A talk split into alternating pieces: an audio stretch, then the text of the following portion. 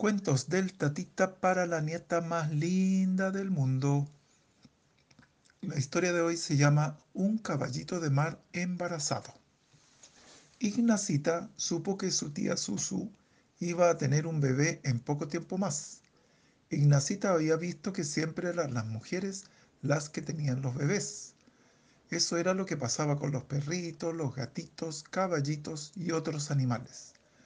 Por curiosidad, Ignacita le preguntó a su tía Susu si había algún animal en que los hombres fueran los que tuvieran los bebés.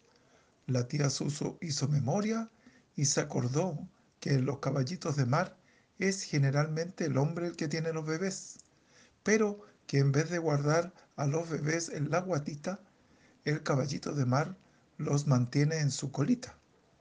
También le dijo a Ignacita que los caballitos de mar no es solo un bebé el que nace, sino que son muchos, pero muchos caballitos que nacen al mismo tiempo.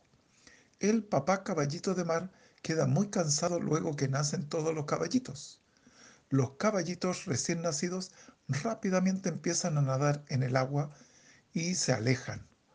Ignacita le agradeció a su tía Susu por esta historia y quedó sorprendida de lo bonita que es la naturaleza. Este cuento pasó por un zapatito roto y mañana te cuento otro. Buenas noches, Ignacita. Chao, chao. Hasta mañana.